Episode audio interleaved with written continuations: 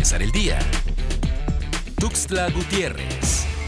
Hasta la última semana del mes de septiembre de 2020, en todo el país se han reportado 90 casos de lepra en 18 entidades. Esto de acuerdo al reporte de la Secretaría de Salud del Sistema Nacional de Vigilancia Epidemiológica. Chiapas presenta cuatro casos hasta la fecha.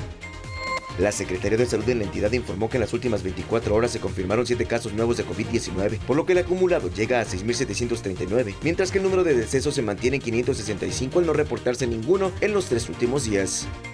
El presidente Andrés Manuel López Obrador informó en su acostumbrada conferencia mañanera que Chiapas podría pasar a semáforo epidemiológico verde este viernes, luego de ocho semanas de permanecer en semáforo amarillo. No obstante, las cifras registradas aún no posicionarían a Chiapas en esta condición.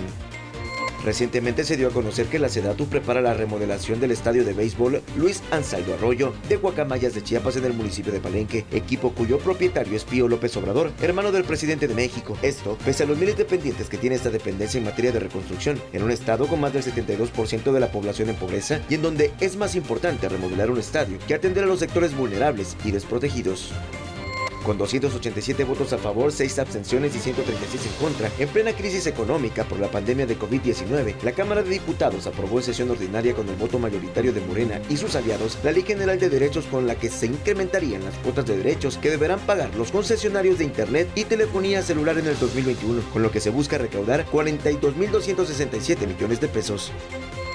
Para empezar el día, Tuxtla Gutiérrez.